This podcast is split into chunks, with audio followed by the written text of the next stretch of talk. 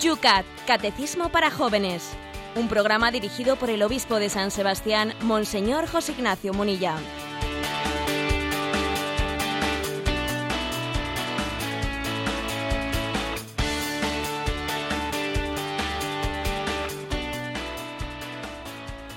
Buenos días amigos del Yucat, amigos de Radio María, que todas las mañanas a esta hora nos acompañáis desde vuestras casas, coches, camino, ya algunos han empezado ya, como ayer mencionábamos, en sus estudios, una semana escolar sin duda alguna. Saludo a aquellos que desde los distintos sitios y situaciones nos estáis acompañando día a día en estas horas de la mañana, en esta recta final del Yucat. Amanece en San Sebastián y lloviendo a manta, 18 grados. Por Madrid, Rocío, ¿cómo habéis amanecido? 17 grados, pero un solazo estupendo. Siempre dando envidia, que es mala, mala, mala. Nosotros estamos intentando fomentar aquí entre nosotros en esta recta final, la, como el catecismo mayor, tratando de la oración. Escuchábamos ahora mismo también cómo desde la comunidad de San Sebastián esas religiosas pedían por nuestro obispo. Hoy es su séptimo aniversario, nosotros también nos unimos y le felicitamos. La Iglesia ora. Y por cierto, por cierto, una iglesia orante, que estamos hablando aquí en el Yucat de la oración, José Ignacio, hay gente que piensa y duda en el poder de la oración. Pues la verdad es que hay que decirles, cuando uno ve el transcurso de la historia, hay que decirles, hombres de poca fe, ¿por qué habéis dudado?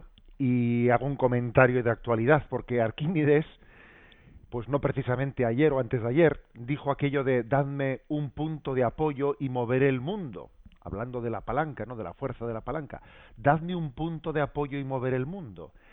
Y ese, esa palanca, sin duda alguna, es la oración. Y aquí hemos visto, estamos a punto de ver, vamos a intensificar nuestra oración, porque estamos a punto de ver un milagro internacional en el que esa vamos una concreción, una traducción en concreto de cómo el mundo puede ser cambiado desde la jornada de oración y de ayuno convocada por el Papa Francisco el sábado pasado. Nadie creía, nadie creía ¿eh? la posibilidad de la paz porque veía totalmente lanzados ya, pues especialmente a, Estados Unidos y a Francia. Parecía eso imparable, eso vamos, nadie nadie hubiese apostado un duro por la paz. Y resulta que el mundo respondió a esa convocatoria de oración y de ayuno y aquí, señores, se ha producido un milagro. Resulta que antes de ayer, en una rueda de prensa, cuando ya había finalizado la rueda de prensa y comenzaba el turno de preguntas, pues un periodista lanzó una pregunta al secretario de Estado de Estados Unidos, John Kerry, lanzó una pregunta, bueno, ¿qué tendría, qué tendría que hacer Siria para que eh, ustedes no lanzasen el ataque? Y, y el secretario de Estado, sin haber sin haber preparado para nada la respuesta de una manera totalmente además es que cuando uno ve las imágenes ve que le está sonriendo está ironizando bueno pues que entreguen todas las armas químicas la próxima semana y no atacaremos dijo así en plan cogió eh, Rusia cogió al vuelo esa respuesta que había dado así coyuntural que había dado secretario de Estado de Estados Unidos Rusia lo cogió al vuelo propuso que si Siria entregaba las armas químicas no hubiese un ataque y de repente pues Siria ha respondido diciendo que están dispuestos a entregar esas armas químicas porque ellos no tienen intención de utilizarlas y Obama ha dicho que bueno está dispuesto a considerar y a, renunciar al ataque si las armas químicas son entregadas y son destruidas. Señores, aquí en 48 horas se ha producido una carambola que ha cambiado la historia o que está a punto de cambiarla. Nosotros vamos a mantener esa palanca dadme un punto de apoyo y moveré el mundo. Y el que no crea en el poder de la oración y del ayuno es que está ciego. Eh, aquí esta es la clave. ¿eh? Si nos creyéramos de verdad que la oración tiene más fuerza que las algaradas callejeras, las manifestaciones, eh, el G20, la OTAN, Obama, Putin, etcétera, nos iría mejor. Aquí quien verdaderamente dirige el mundo no es Obama, aunque se lo crea Jesucristo es el Señor de la historia y si somos dóciles, veremos, seremos testigos de cómo Él lleva a la historia hasta su culminación final. Por lo tanto, a intensificar y perseverar en esa oración en ese famoso hashtag, tenemos que decir aquí también en este programa que quiere ser muy interactivo con ese sexto continente. Pray for Syria. Vamos a pedir por la paz no solo en Siria, sino en todo el mundo, en este espacio de radio que se llama El... You.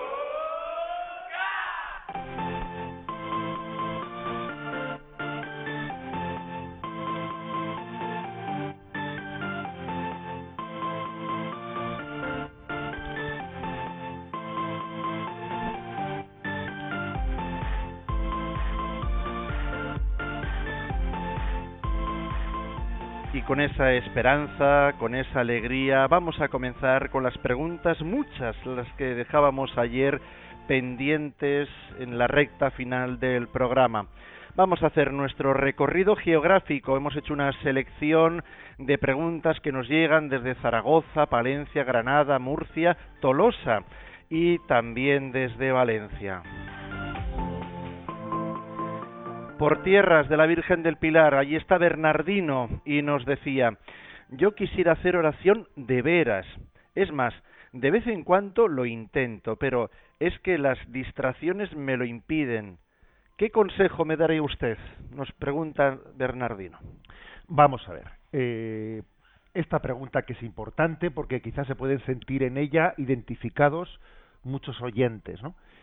Vamos a ver. Eh, yo creo que hay dos tipos de distracciones. Las distracciones que vienen, pues de que alguien tiene una imaginación incontrolable, ¿eh? y piensa en esto y luego se le va la cabeza al otro y luego viene de, tengo pendiente de comprar eh, de comprar un kilo de manzanas y luego no sé qué y luego no sé cuántos bueno, ese es un tipo ¿eh? de distracciones que francamente no son muy dañosas para la oración aunque parezca lo contrario y otro tipo de, distracciones son las que vienen de un apego. Alguien tiene un apego y está siempre pensando en lo suyo, en lo suyo, en lo suyo. Se le va la cabeza continuamente a un rencor que tiene, a un rencor que tiene, o se le va la cabeza al dinero, al dinero, porque está es un avaricioso. Este segundo tipo de distracciones sí que son mucho más serias y claro que impiden la oración. Por eso, más que las distracciones en la oración, hay que atajar las causas de las distracciones. Si uno tiene un apego, y por eso, por ese apego que tiene, se le va continuamente a la cabeza de ese sitio, hay que cortar de raíz ese apego. Y si es un rencor, hay que acabar con ese rencor. Y si es eh, cualquier cosa, pues a por ella. ¿eh? A veces las en el tipo de distracciones que tenemos se delatan, se desenmascaran, se desnudan em, apegos que están ahí escondidos y que se delatan en ver en qué, en qué se nos va continuamente la cabecita. Ahora, cuando las distracciones son sencillamente porque uno tiene eh, pues una falta de control de su, de su imaginación y de su mente y para aquí y para allá y son cuestiones de lo más diversas, no importa tanto. A Dios, alguien dijo, ¿no? que a Dios le enamora el esfuerzo de quien quiere estar con él, aunque tenga una imaginación que le, impida tener un poco pues eh, la satisfacción de estar concentrado, pero una y otra vez vuelve a él, Señor, estoy contigo, quiero estar contigo, aunque mi cabeza me, eh, no, no, tenga el control sobre ella. A Dios le enamora esa oración distraída de quien quiere estar con él. ¿eh? O sea, este, este es por lo tanto mi consejo, es que primero que examine si sus distracciones vienen de apegos o no, y segundo, pues que sea perseverante ¿eh? que sea perseverante y que no se desanime ni le dé mucha importancia. Si es que lo más importante de la oración no es que tal me sale a mí, lo importante de la oración es que estoy con él. ¿eh? Creo que esa es la clave. Continuamos nuestra tournée, ahora desde tierras palentinas, Virginia. A ver si consigo explicarme bien en la duda que tengo. Por una parte, usted dice que lo más importante de la oración experimentar la presencia de Dios, pero por otra parte por otra parte, nos ha dicho varias veces que lo importante no es sentir, sino otra cosa. ¿Cómo se conjugan estas dos? Vamos a ver. Eh, ciertamente, lo importante de la oración es ponerse en presencia de Dios. Ahora bien, la cuestión no está tanto en sentir o no sentir. Entonces, ¿en qué se traduce? Bueno, pues yo diría que, por ejemplo, ¿eh? la oración no consiste tanto en que sintamos la presencia de Dios, sino a veces en que sepamos soportar su, ausencia, sin dejarnos ¿eh? seducir por sucedáneos y falsos ídolos, por ejemplo. ¿eh? Es decir, que uno dice, a ver, que a veces pues uno, uno no siente la presencia de Dios, más bien, igual está en una sequedad interior y tiene una cierta ausencia, siente la ausencia, bueno, pues eh, la oración consiste en soportar esa ausencia, porque es vivir de la fe. Yo sé que Dios está conmigo, aunque no le sienta. O sea, es por la fe, experimentar por la fe, que no por el sentimiento, la, la, presencia de Dios. Con lo cual, Señor, yo sé que estás aquí. Y entonces, aunque te sienta ausente, aunque mi sensibilidad no te sienta, yo mm, sobrellevo esa aparente ausencia, la sobrellevo en confianza, sin agarrarme a falsos ídolos, sin agarrarme a sucedáneos. O sea que la oración, a veces, esa experiencia de, de Dios, a veces sí, te permite sentir la presencia, pero otras veces consiste en saber soportar la ausencia. Eh, y, esta es la diferencia entre eh, experimentar y sentir. Experimentar por la fe, la presencia de Dios, a veces te lleva a sentirle y a veces te lleva a soportar con paz que no le sientas. ¿eh? O sea, las dos cosas. Porque aquí lo importante es vivir de la fe. Dice la Sagrada Escritura, el justo vivirá por la fe. Nos dice desde Granada Antonio, he oído decir con frecuencia eso de que la oración es el alimento del alma. ¿Es correcta esta expresión o peca un poco de una visión dualista? Lo digo porque el hombre no es solo alma, sino es alma y cuerpo, ¿no? Sí, pero no hay que hacerse líos. ¿eh? Yo creo que cuando se entiende el concepto no hay que discutir de los términos. Claro que el hombre no solo es alma, es alma y cuerpo, y por lo tanto eh, la oración es el alimento del alma. Hombre, la oración es el alimento de la persona entera. Es más, hoy en día sabemos, sabemos que la oración tiene efectos también en la dimensión corporal del hombre. Hay bastantes estudios sobre el influjo que puede llegar a tener pues una vida de oración, una vida de fe, que es beneficiosa pues para los aspectos más más corporales, que incluso eh, ayudan a, eh, a, determinadas tensiones y muchas cosas más. O sea, es beneficiosa para la salud, hablando en plata. ¿Por qué? Pues porque cuando la oración beneficia a la persona, la persona es alma y cuerpo, es unión de alma y cuerpo. Ahora bien, no nos armemos líos, porque la expresión la oración es el alimento del alma, hombre, quiere decir lo que quiere decir. ¿eh? También he escuchado yo por ahí decir, la oración es al alma lo que la lectura es a la inteligencia. Bueno, pues se entiende la comparación, ¿eh? se entiende, es decir, que mm, entendemos que es una es una acción, una actividad, la, la, de la eh, oración que implica todo el, a todo el ser pero especialmente le implica a través de su dimensión espiritual. Después nos llega otro mensaje desde Murcia, Miriam. Tengo una amiga que suele eh, pasar largos ratos en una capilla delante del Santísimo Sacramento y la verdad es que me llama la atención la serenidad que transmite. Tal vez sea porque yo soy un poco María Angustias, dice. ¿Cómo aprender de ella? Bueno, pues en primer lugar, eh, en primer lugar, qué importante es, por ejemplo, el testimonio de esa amiga, eh, de Miriam. Que Miriam, bueno, pues se pone delante del Señor en esa capilla. Es una, una amiga de Miriam. Ah, no, perdón, una amiga de Miriam. Bueno, pues la amiga de Miriam que le ha llamado la atención a ella, ¿no? O sea, que se ha sentido impactado porque su amiga se pone en una capilla y dice, fíjate cómo Jolín sale de allí y transmite paz, ¿eh? transmite paz. Bueno, eso ya bendito sea Dios por tal cosa. Eso es un poco como, como Moisés, ¿no? Que cuando estaba con el Señor luego le brillaba la, le brillaba el rostro porque transmitía esa luz. Bueno, eh, que por cierto me hace recordar una, una oración del cardenal Newman, del beato Newman, que dice, ¿no?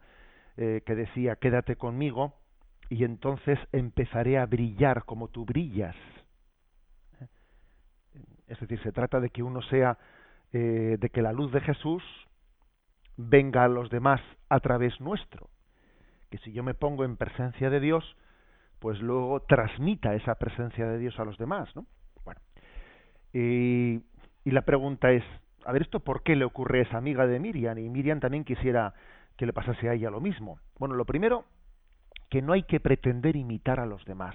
Cada uno tiene su camino de oración, y uno no tiene que decir, Señor, yo quiero ser como fulanito. No, Señor, yo quiero ser lo que tú has reservado para mí. ¿eh? Y si Miriam dice, yo es que soy un poco María Angustias, pues hombre, tengo, puede tener un carácter pues mucho más ¿eh? Eh, atormentado, pues que la amiga esa y, y, entonces tú tienes que tener tu camino de santificación y no no estés mirando a tu amiga no ahora sí recibe de ella su testimonio pero sin pretender ser como ella. Lo que sí tienes que saber es que la serenidad de la oración es el fruto de saberte en manos de aquel que te ama. De ahí viene la serenidad. A ver yo sé que estoy en manos de aquel que me ama y eso es fuente de paz y de serenidad en tu amiga tendrá un nivel ¿eh? de, de, defecto y en ti tendrá otro nivel de efecto porque cada uno es como es pero pero tiene que ser una eh, tiene que ser algo fundamental para las dos ¿eh?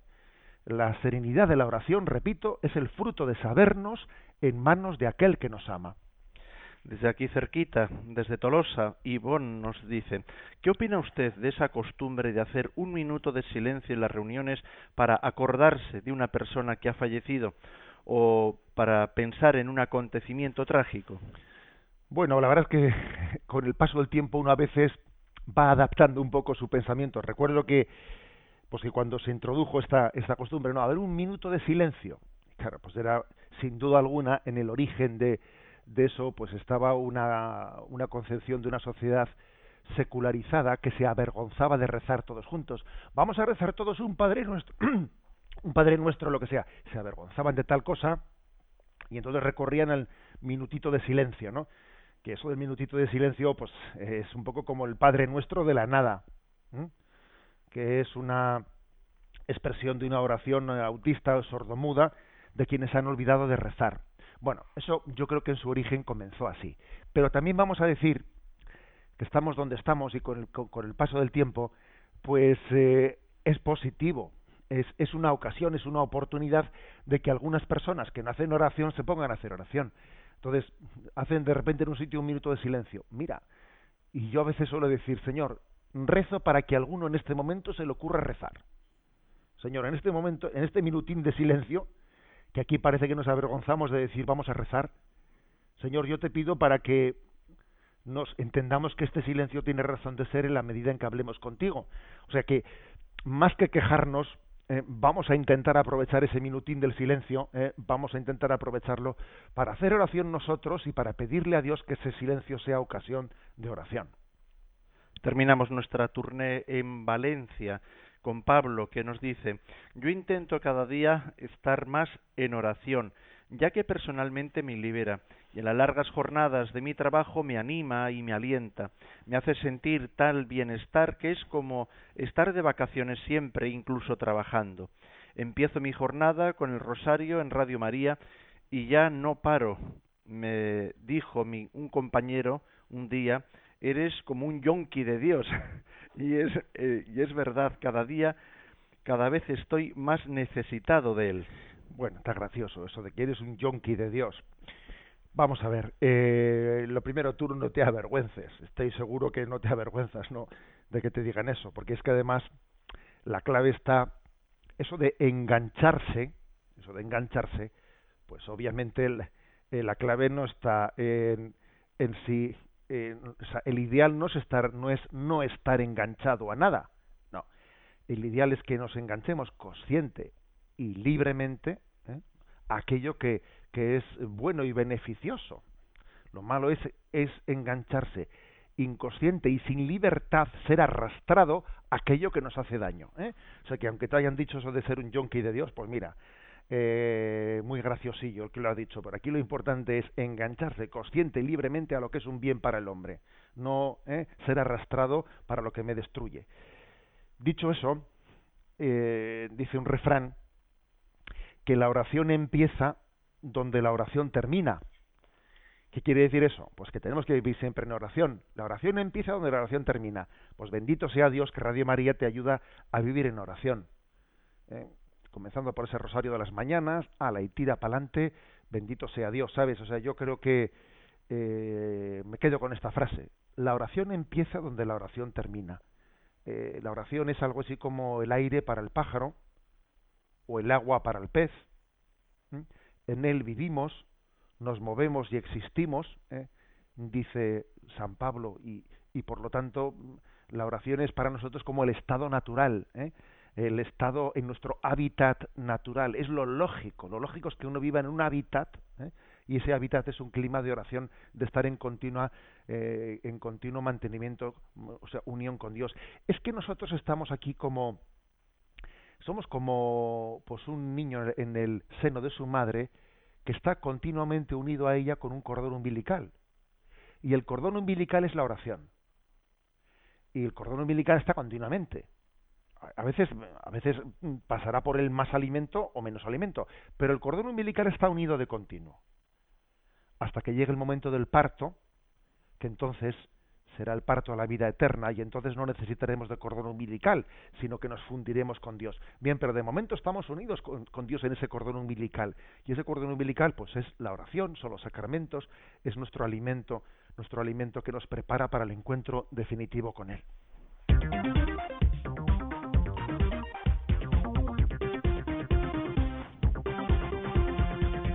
Son las 8 y 21 minutos, 7 y 21 minutos para nuestros amigos canarios. Vamos a comenzar el programa de hoy con los cuatro puntos que queremos hoy desgranar en este espacio de radio, el Yucat. Entramos con el Padre Nuestro. El número 511 del Yucat dice, ¿qué dice el Padre Nuestro? Y lo responde eh, transcribiendo la oración del Padre Nuestro pues en español y en latín. Bueno, vamos a leerla en latín por aquello de que pocas veces la, escuchamos en latín. Pater noster, qui es in celis, sanctificetur nomen tuum, adveniat regnum tuum, fiat voluntas tua, sicut in cielo et in terra. Panem nostrum quotidianum da nobis odie, et dimite nobis de vita nostra, sicut en nos dimitimus de vitoribus nostris, et nenos inducas in tentationem, sed liberanos a malo.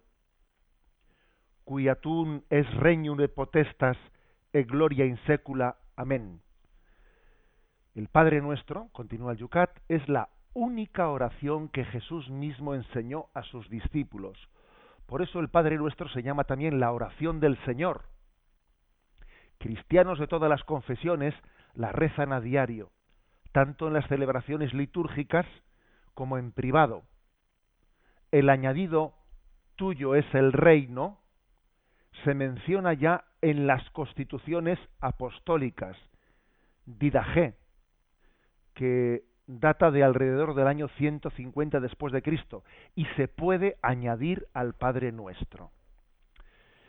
Bien, y hacemos la siguiente pregunta, que también está muy unida a esta. ¿Cómo surgió el Padre Nuestro? ¿Eh? Es la pregunta 512. ¿Cómo surgió el Padre Nuestro? Y responde.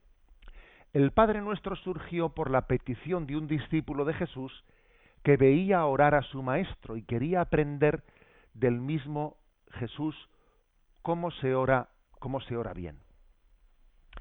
Bueno, los peregrinos a Tierra Santa que, bueno, pues ojalá eh, el Señor pues permita, os permita a todos el poder tener en algún momento de vuestra vida una peregrinación a Tierra Santa y si no, nos preocupéis porque la peregrinación a la Jerusalén celestial del cielo no os la perdéis. ¿eh?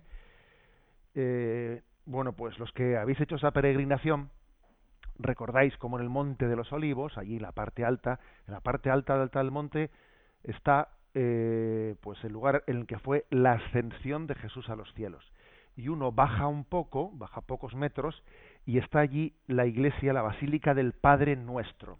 El Pater Noster, le del, llaman, del Pater Noster. Bueno, allí es una basílica que está, por cierto, bastante en ruinas, una parte importante está medio derruida, pero otra parte está bien. Allí hay una comunidad contemplativa. ¿eh? Es posiblemente de los pocos lugares santos que están custodiados por una comunidad contemplativa, una comunidad de carmelitas. Bueno, una comunidad de carmelitas que tienen un túnel, un túnel desde su comunidad hasta eh, la cripta donde eh, se venera el lugar en el que Jesús, hasta la cueva, en el que en la que Jesús le enseñó a sus discípulos el Padre Nuestro. Cuando se terminan eh, cuando se terminan las visitas turísticas esas carmelitas pues pueden por la cueva por la por el túnel que tienen llegar a estar llegar a estar a la cueva y estar allí ellas solas en el lugar en el que Jesús enseñó el Padre Nuestro. El entorno de esa cueva eh, pues ya tiene como he dicho es una basílica que en parte está destruida y en parte no pero que tiene el Padre Nuestro inscrito en multitud, en cientos de idiomas. ¿eh? Está el Padre Nuestro en cientos de idiomas. Eh, algunos son impresionantes, como el arameo. Eh, el arameo es la, versión en la que Jesús lo rezó. en la que Jesús lo rezó. Aunque nosotros hemos recibido el Padre Nuestro en griego. Los evangelios han sido escritos en griego y nosotros hemos recibido el Padre Nuestro ya traducido al, al griego luego lo del griego lo hemos traducido al latín, ¿eh? pero para entendernos, Jesús lo rezó en arameo, luego los evangelistas lo pusieron en griego, lo tenemos en griego, nosotros después pues, lo hemos traducido al latín y del latín lo hemos traducido a las lenguas vernáculas, pero aquí lo importante es entender que Jesús era un hombre de oración, punto primero, un hombre que en su vida estaba en la intimidad del Padre eh, al mismo tiempo, él fue un modelo de oración, porque eh, a los discípulos les impactaba que él estuviese así zambullido. ¿eh? Cuando Jesús se metía en la oración, pues e, era impactante para ellos. Impactante. Bueno, y entonces surgía en ellos, brotaba de ellos, decir, oye, ¿aquí cómo se reza? Un poco como decía antes una, una de las oyentes, Miriam creo que era, ¿no? Es que yo tengo una amiga que cuando se pone allí a hacer oración, luego sale sale con una serenidad y yo como rezo como Miriam, ¿no? Perdón, como mi, amiga, ¿no? Bueno, pues algo así. Los discípulos miraban a Jesús rezar y decían, enséñanos a orar. ¿Cómo, cómo rezamos? ¿Cómo Y entonces Jesús, que obviamente, eh, obviamente, pues la experiencia de oración que él tiene con el Padre, a ver, eh, supera, ¿eh? supera la experiencia que nosotros podemos tener, porque Él es el Hijo del Padre, Él es el Hijo único del Padre, y la relación que tienen el Padre y el Hijo, hombre, vamos a hacer, eso es imposible que nosotros la tengamos. ¿eh? Supera infinitamente nuestra capacidad de relación con Dios la que tiene la que tiene Jesucristo. De hecho, Jesucristo, ayer tuve ocasión de predicarlo, que era el día de la Virgen de Aránzazu, y en la homilía de la Virgen de Aránzazu hablé de cómo María es modelo de fe para nosotros. Pero Jesús no es modelo de fe. A ver, Jesús no tenía fe. Jesús, Jesús ve al Padre. O sea, es que claro, decir que Jesús tiene fe es como olvidarnos de su condición divina. Es que Él no es que tenga fe. Es que el que tiene fe puede tener dudas. A ver, Jesús puede tener dudas de, Dios. ¿Cómo Dios va a tener dudas de Dios? ¿Me explico? O sea, eh, en la Sagrada Escritura en ningún sitio se dice que Jesús tuviese fe ni la tradición de la Iglesia lo ha dicho nunca. Jesús tiene una experiencia directa del Padre, no a través de la fe, sino una experiencia directa. Jesús ve al Padre. Por eso Jesús es el revelador del Padre. Jesús nos revela al Padre. Si él tuviese fe en el Padre, él no podía revelar al Padre. Bueno, dicho esto, es para que entendamos, claro, que mm, la, la oración que Jesús tenía con el Padre, vamos, supera infinitamente a la nuestra, porque en el fondo es un diálogo intratrinitario, es el diálogo entre el Padre y el Hijo y el Espíritu Santo. ¿eh? Ahora bien, precisamente lo impresionante de la encarnación, que el Verbo se haya hecho carne y haya habitado entre nosotros, lo impresionante es que le hayamos podido preguntar, oye Jesús, oye Verbo eterno, que estás en el seno de la Santísima Trinidad, pero que te has hecho carne en el seno de la Virgen María, ¿nos enseñas a rezar? ¿Nos dices cómo lo hacemos? ¿Nos enseñas partiendo de cómo lo haces tú? ¿Nos introduces a nosotros en esa oración con el Padre? Y Jesús respondió. Y es la, es la impresión, es lo impresionante ¿no? de, del Evangelio, que el Evangelio nos, eh, nos introduce nos introduce humanamente, humanamente en las costumbres divinas de Dios. El Evangelio hace humano lo divino y hace divino lo humano. Entonces, eh, esto es impresionante que Jesús respondiese a esa pregunta y entonces lo hizo mm, con esa sencillez. En parte se sirvió de lo que él decía al Padre. En parte también pensó en nosotros ¿eh? y en la bueno pues en, en, la manera que nosotros necesitamos de para poder expresarnos a Dios. Jesús dijo, ¿no? Cuando oréis, orad de esta manera. O sea, nos dijo cómo teníamos que orar nosotros, pero seguro que eh, también se sirvió de cómo ora Él, aunque su oración es distinta, es, infinitamente superior, pero sin duda eh, también Él nos enseñó a orar partiendo de su experiencia de hacer oración. En resumen, que ese lugar de Tierra Santa, la Basílica del Pater Noster, que está allí en lo alto del Monte de los Olivos, es un lugar entrañable al que cuando acudamos eh, a Tierra Santa, y como os he dicho, los que no, no podéis permitiros el lujo de ir a Tierra Santa, no tengáis envidia, porque al Señor le tenéis en la capilla del Santísimo Sacramento eh, tan real como estuvo allí. Eh, y entonces le podemos decir, Señor, me enseñas a orar. Señor, me, mm, me, enseñas a introducirme la intimidad con el Padre eh, desde tu experiencia única y irrepetible. Creo que esta es la maravilla de la oración del Padre nuestro.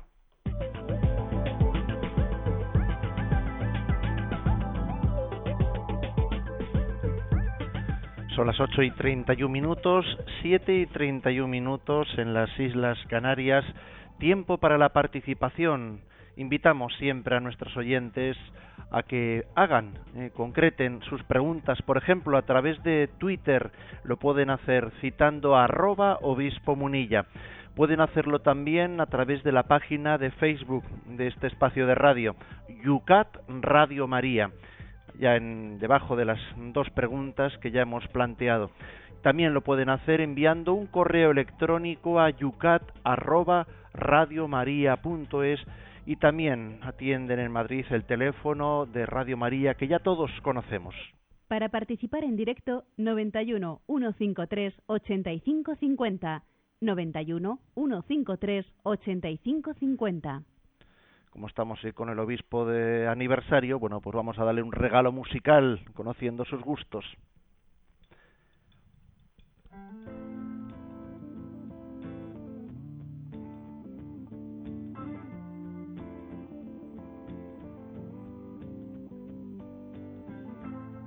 Is it?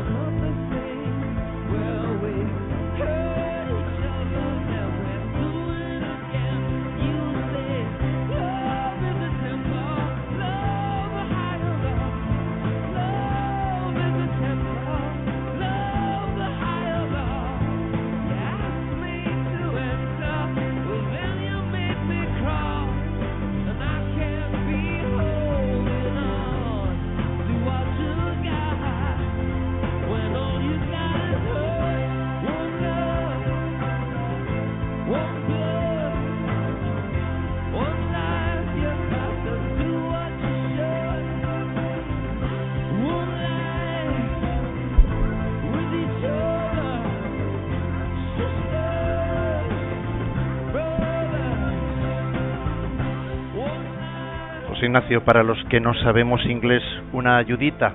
Sabemos que sono, pero ¿de qué va la canción? Algunos tampoco la sabe, sabemos inglés, pero bueno, sabemos buscar la traducción. Dice, ¿se está poniendo mejor o sientes lo mismo? ¿Se está haciendo la cosa más fácil ahora que tienes a alguien que culpar? Tú dices un amor, cuando solo se necesita a uno en la noche. Un amor nosotros conseguiremos mostrarlo. Déjalo si no te interesas por ello. ¿Te decepcioné o te dejé un mal sabor de boca? Actúas como si nunca hubieras tenido un amor y quisieras que me fuera sin él. Bueno, es muy tarde esta noche para sacar el pasado a la luz. Somos uno, pero no el mismo. Conseguiremos soportarnos. Has venido aquí a por el perdón. Has venido a alcanzar la muerte. Has venido aquí para hacer de Jesús y los leprosos en tu mente. Pregunté demasiado, más que mucho, no me diste nada. Ahora es todo lo que tengo. Somos uno, pero no el mismo. Nos herimos el uno al otro. Ahora lo haremos de nuevo. Tú dices el amor es un templo. Amor, la más alta ley. El amor es un templo.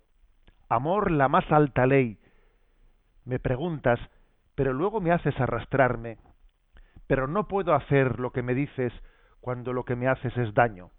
Un amor, una sangre, una vida. Tienes lo que debes, una vida con cada uno, hermanos, hermanas, una vida. Tenemos que soportarnos los unos a los otros.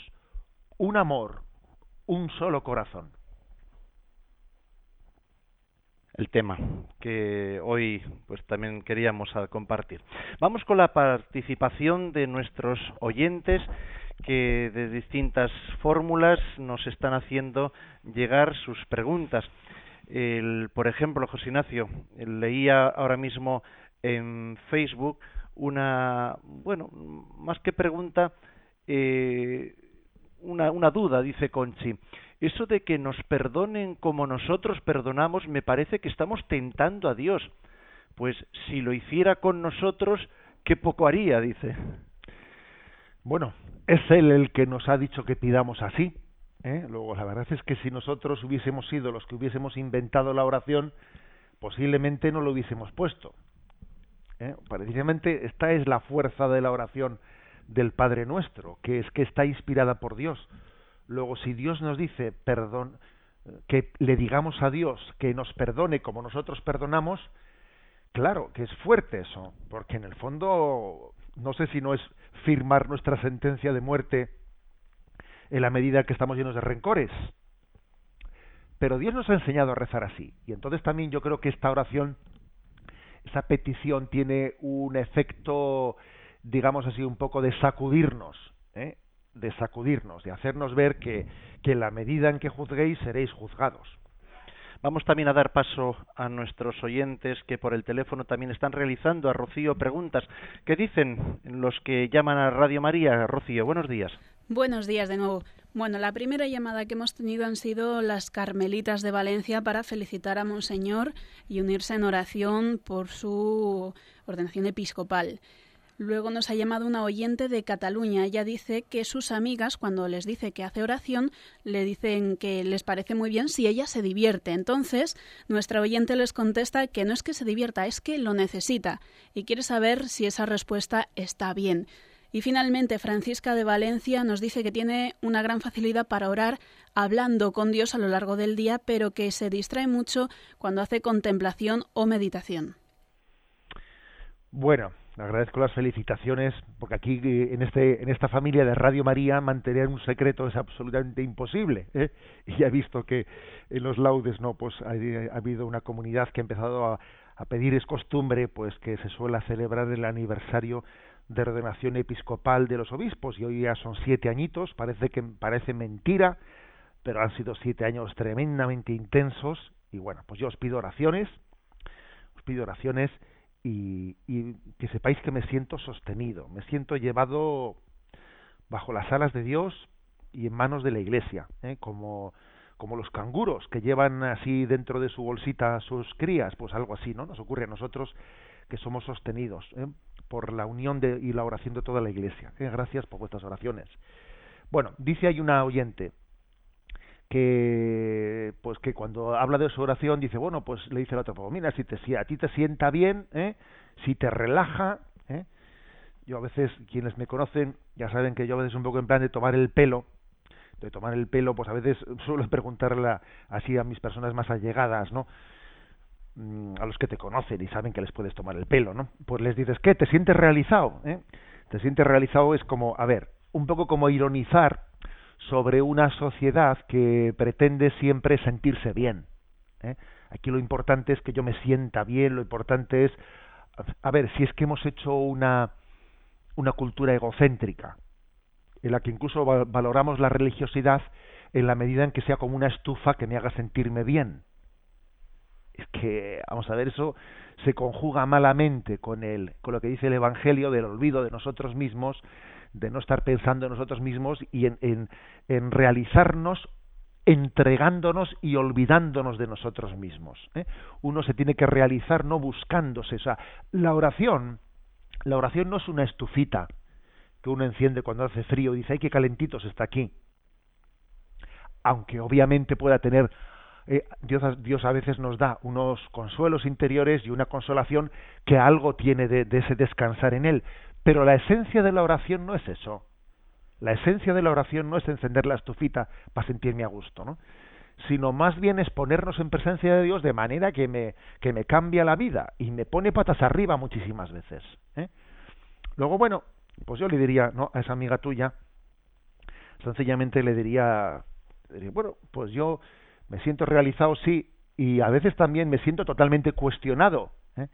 Y la oración posiblemente sea más auténtica cuando cuando me sienta cuestionado y me, ponga todo patas arriba que cuando me siento muy a gusto conmigo mismo ¿eh? porque la función de la oración no es estar a gusto conmigo mismo sino estar a gusto con él que es distinto ¿eh? que es distinto bueno, yo creo que eso es un poco lo esencial. Y con respecto a, al oyente que ha dicho que le resulta más fácil hacer oración hablando durante el día y que cuando se pone en contemplación así de una manera más expresa, más explícita en una capilla, entonces le cuesta más, bueno, pues yo le diría que esté tranquila, que siempre tiene que haber dificultades, que no le dé, que no le dé más importancia a eso, pero que yo creo que el hecho de que tenga eh, una oración continuada durante el día ayuda mucho. En el fondo, eh, la finalidad de la oración de contemplación más explícita es que podamos tener oración continuada durante la jornada. O sea que si eso lo va teniendo, va bien, esté tranquila y tenga paciencia consigo misma. José Ignacio, eh, antes de continuar con el programa, vamos a tener un recuerdo. seguro que te acuerdas de Marian, Marian Bidón, aquella joven tuitera que tanto nos preguntaba por Twitter y que entró con las hermanitas de los, del Cordero, bueno, pues está en Chile, como se nos despidió que iba para allí a hacer esa experiencia y desde allí pues le han dado en su formación permiso nos cuenta si en un largo correo electrónico para poder eh, bajarse los programas del Yucat y demás y bueno pues sigue eh, sigue en diferido ahora. Desde aquí pues le mandamos también y nuestro saludo y nos encomendamos a las oraciones de esta joven tuitera que ahora es pues o será cuando Dios quiera terminado su formación esa hermanita del Cordero. Bueno nos alegramos mucho. La verdad es que es un regalo ver también los acompañamientos vocacionales que hay en Radio María. Voy a decir que he recibido algunas visitas, eh, así de inicio de curso, de oyentes de Radio María, pues en el último así empujón de su discernimiento vocacional y he tenido la alegría de poder llamar a algún obispo por ahí diciendo, oye, que aquí ha venido un joven de tu diócesis que está como preparado para ir al seminario y tal. Y bueno, pues es una alegría muy grande que Radio María haga de introductora, eh, de introductora de vocaciones.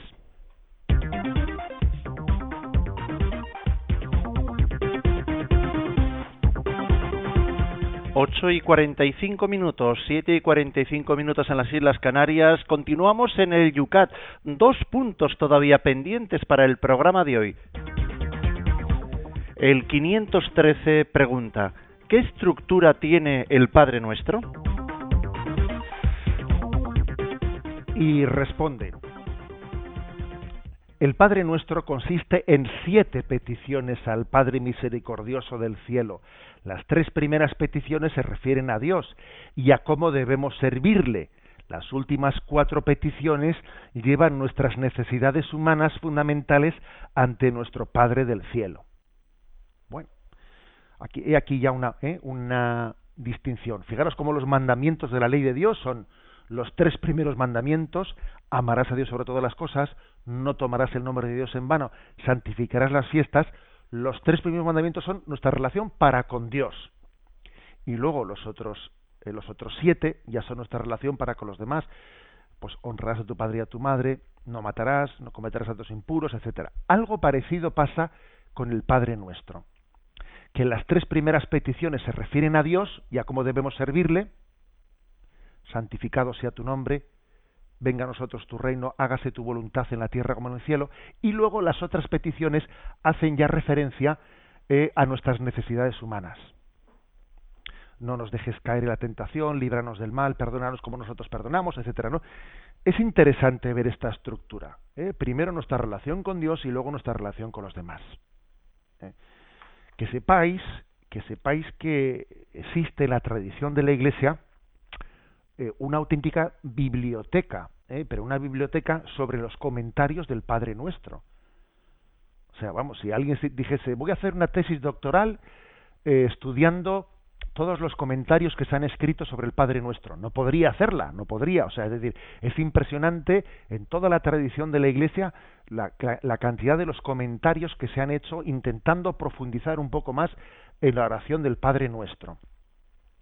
Eh, son especialmente interesantes los comentarios eh, de los primeros siglos, eh, pues San Cipriano, tal, o sea, los padres de la Iglesia de los primeros siglos, que eso se llama la patrología, los padres de los primeros siglos de la Iglesia tenían como, como algo muy importante la explicación del Padre Nuestro, la entrega del Padre Nuestro a los catecúmenos que se preparaban para su bautismo en esos pasos previos antes de bautizarse, cuando eran, se bautizaban adultos, claro, en esos pasos previos se les entregaba el Padre Nuestro, como también se les entregaba el credo, etcétera. La entrega del Padre Nuestro era como decir, mira, tú has tenido ya, te hemos dado una catequesis de cómo tienes que rezar, te hemos dado una catequesis de cómo introducirte, venga, te entrego el Padre Nuestro, ahora empieza a orar, empieza a rezar. ¿eh? Muy interesante esto, es decir, haya habido, o sea, la Iglesia ha entendido que esto es algo fundamental. A ver, Jesucristo nos enseñó a rezar. Luego, esto no es una oración más. Esto no es una oración más. Es la oración, que es distinto. ¿eh? Es la oración. Que a veces uno dice, es que hay ciertos términos en el Padre Nuestro que me resultan misteriosos y me superan. ¿Qué significa santificado sea tu nombre? ¿Qué significa venga a nosotros tu reino? Es que obviamente es lógico que te, que te, que te, que te supere la oración, es que tienes toda la vida para intentar profundizar en ella y cada vez, cada momento encontrarás un sentido, un sentido que, que todavía te da más luz ¿eh? que el del año pasado y vas a tener toda la eternidad. ¿eh? Pero mm, es lógico que la oración del Padre Nuestro nos resulte misteriosa y al mismo tiempo reveladora. Las dos cosas. ¿eh? No pretendamos meterle a Dios en el bolsillito, más bien metámonos nosotros en el bolsillo de Dios, que es distinto. ¿eh? Por eso rezamos una oración que al mismo tiempo nos supera. y, no, y no hacemos de la oración ¿eh? pues una especie de, a ver, invención mía, mm, algo que me resulte racionalmente comprensible, que no, que Dios es Dios y por lo tanto a ti te supera. Dios es Dios y a ti te supera. Por cierto, jugando un poco con el buen humor, ¿eh? que a veces uno pues, se atreve un poco a ser un poquito provocador. Esto de que Dios nos supera ¿eh? y hacemos oración y confiamos plenamente en Él, pero Él nos supera. Ayer lancé al Twitter y al Facebook un comentario, vamos, puse por escrito uno de los comentarios que habíamos hecho en el programa del viernes, ¿no? Decía, la oración de petición requiere dos cosas.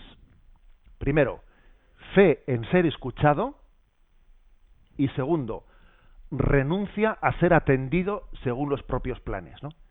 Y se ve allí en una viñeta, se ve a un náufrago que está en, una isla perdido en, pleno del Pacífico y resulta que eh, la isla es pequeñísima y está él gritando al cielo, tiene una plancha, una plancha caída al lado suyo, y le grita a Dios diciendo, lancha, lancha, que te pedí una lancha, ¿eh? no una plancha. Bueno, pues algo de esto tiene la oración. ¿eh?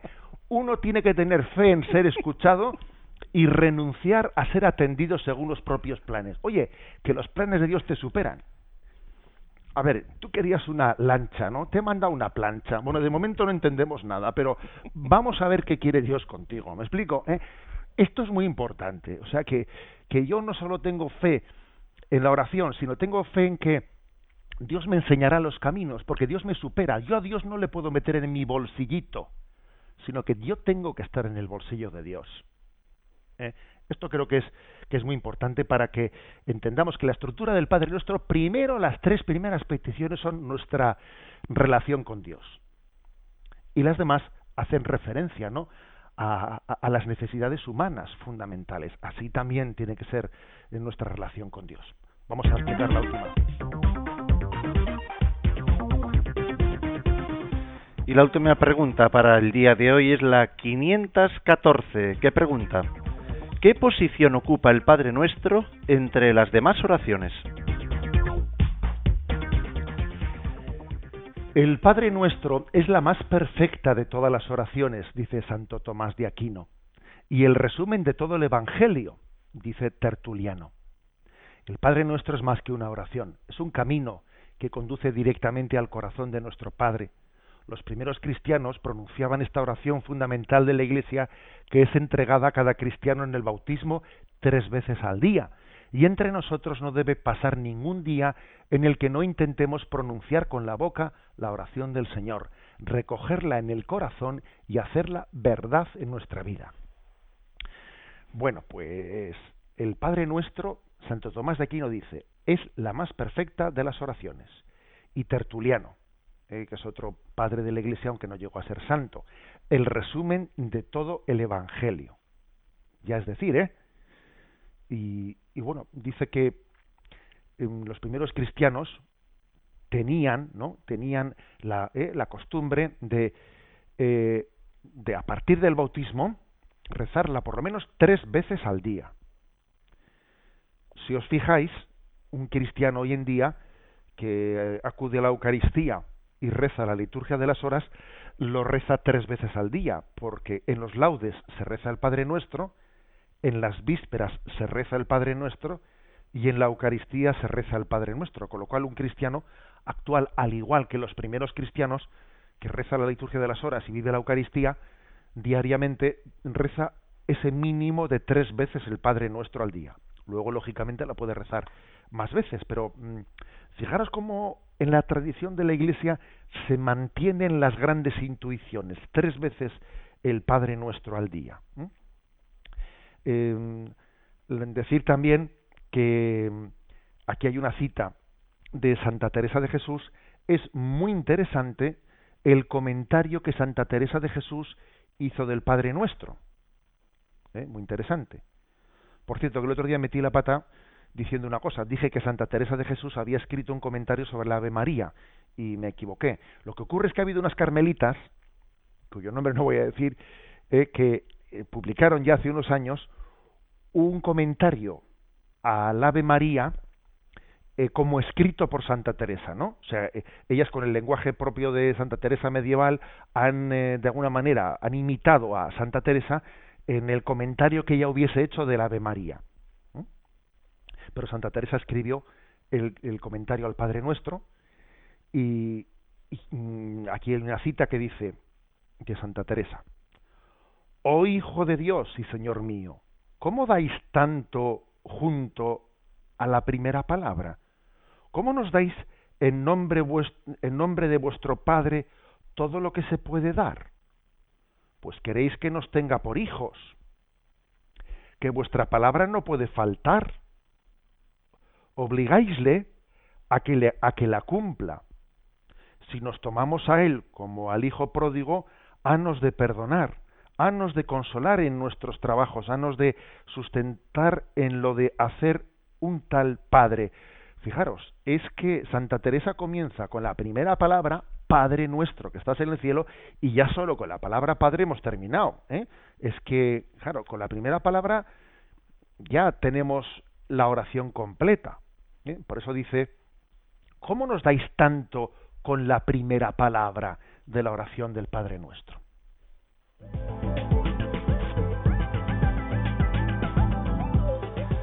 Se nos va el tiempo, hoy eran cuatro los puntos, muchos los temas, interesantísimos, pero es que se nos escapa el tiempo. José Ignacio, dos palabritas simplemente para un correo electrónico que acaba de entrar de Puri y nos mm, pregunta sobre, ella parece ser que en la parroquia dirige el rosario y dice que bueno pues que está más está pensando todo el rato en no equivocarse en no hacer una ave maría de más ni de menos en la tensión en que reza dice pero esto me vale para algo dice bueno lo que tiene que pedir Puri es la gracia de olvidarse de sí misma ¿eh? y para eso es bueno pues pues tener allí escrito las ave marías eh, tener un rosario y pedir la gracia de olvidarnos de nosotros mismos ¿eh? que entre otras cosas también se consigue pues eh, pues estando ahí porque si, si ante su, su vergüenza se retirase, pues entonces se continuaría avergonzando, ¿no? Creo que cuando el Señor nos pide, ¿eh?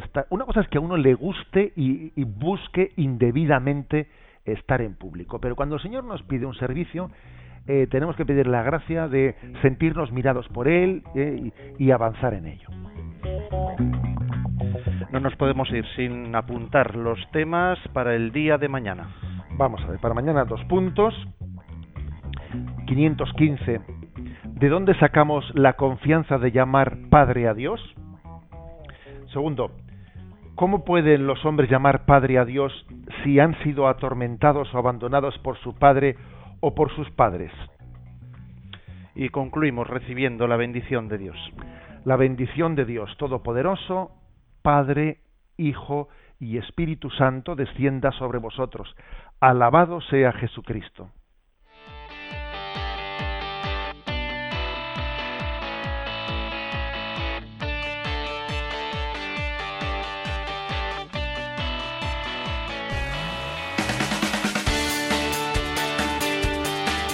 Y así finaliza en Radio María Yucat, un programa dirigido por el obispo de San Sebastián, Monseñor José Ignacio Monilla.